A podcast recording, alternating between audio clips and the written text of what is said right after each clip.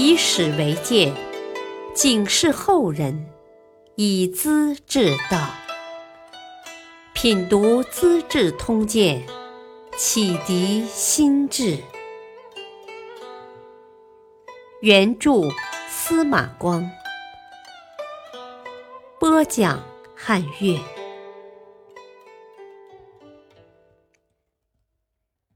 笑里藏刀李义府，奴仆乱放各十家。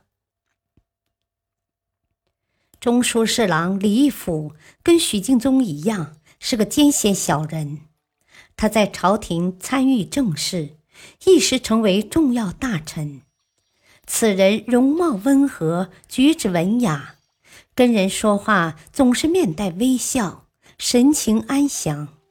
可内心却极其狡诈，手段也很毒辣。社会上都说李义府笑里藏刀。再说猫扑老鼠的姿态是很有阴柔的，用此比喻李义府的行动，人们又给他取了个绰号叫李猫。洛州有个妇人淳于氏，长得极美。因事关在京城大理寺狱中，李猫得知情况，叫大理寺丞毕正义偷偷的放出来，准备纳为小妾，引起大理卿段宝玄怀疑，上报高宗。高宗让给事中刘仁轨查处。李猫怕事情败露，逼迫毕正义在监狱里上吊自杀了。高宗得知其事，居然不找李猫问罪。侍御史王义方感到责任所在，要弹劾李猫，先向母亲禀告：“啊，我当御史，眼见奸臣枉法，不做弹劾就是不忠。要说话呢，会危及身家，是对母亲不孝，忠孝无法两全呐。”儿子委决不下，怎么办好？母亲听了，抚摸着儿子的头，深情的勉励道：“儿啊，你不必犹豫。当初王陵的母亲认为儿子跟着刘邦是对的，为了激励儿子，竟自杀而死。你能尽忠报国，我死了又有什么遗恨呢？”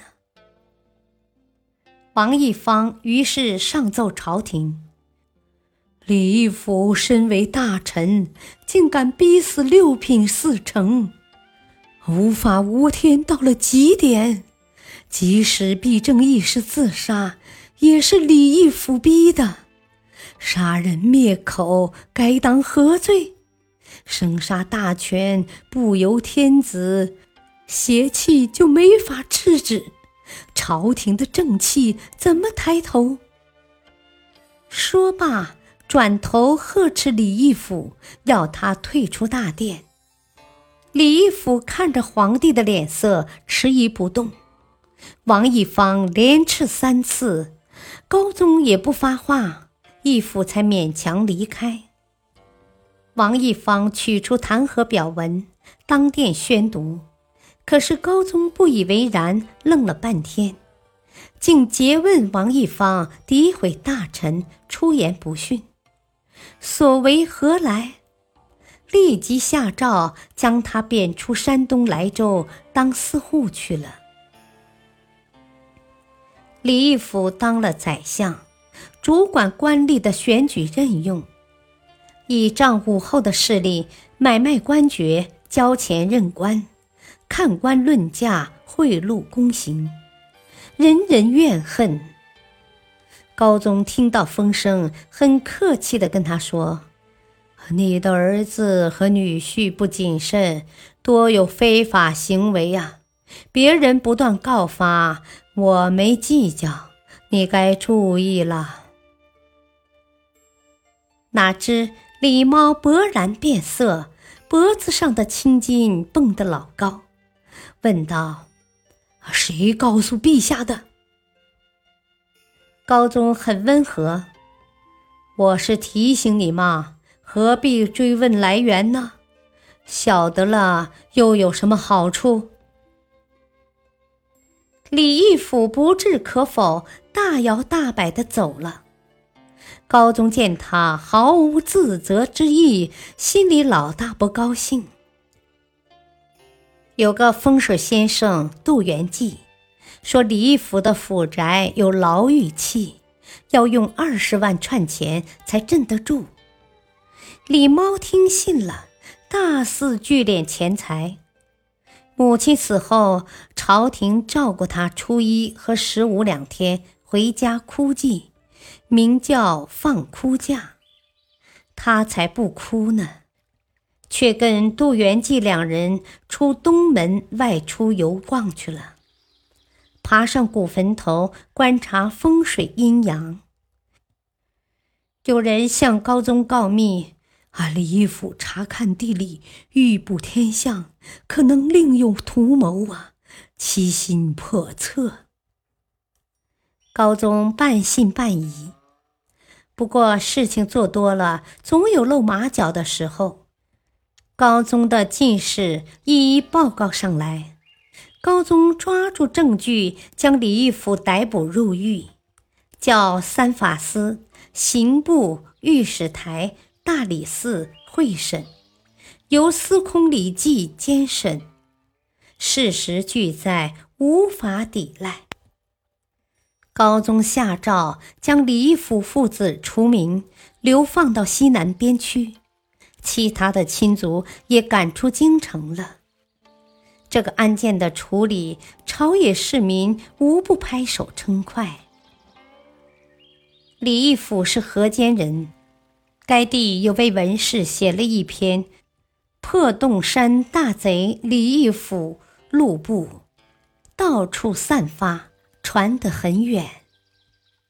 铜山是贪污铜钱堆成山的意思。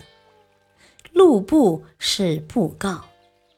当李猫得势之际，随意抢夺别人的子女奴婢，现在垮台了，被抢的人纷纷回到原地去。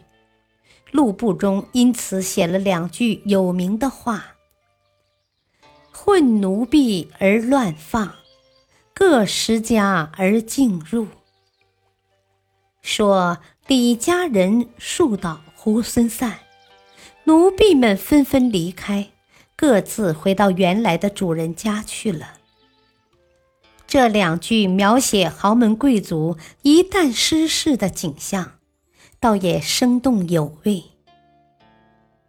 不过，有些爱热闹的文人庆幸李家的摊台。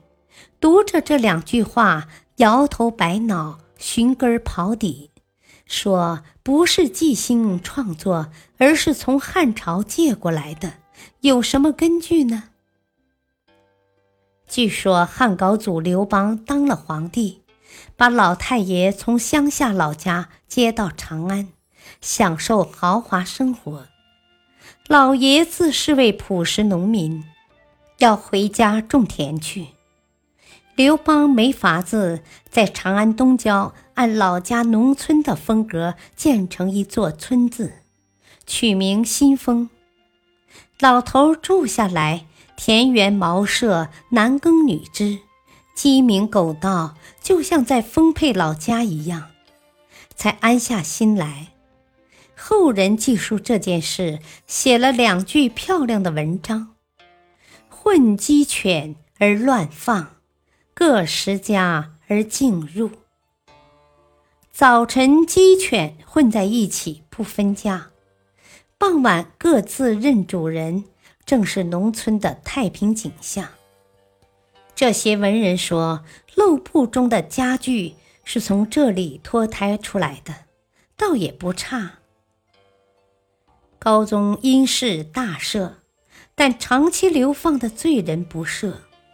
李义府觉得生还无望，便忧郁愁苦而死了。直到这时，长安市民对李猫的复辟恐惧才算彻底消除。感谢收听，下期播讲上官仪直言被杀，武皇后屠灭族亲。敬请收听，再会。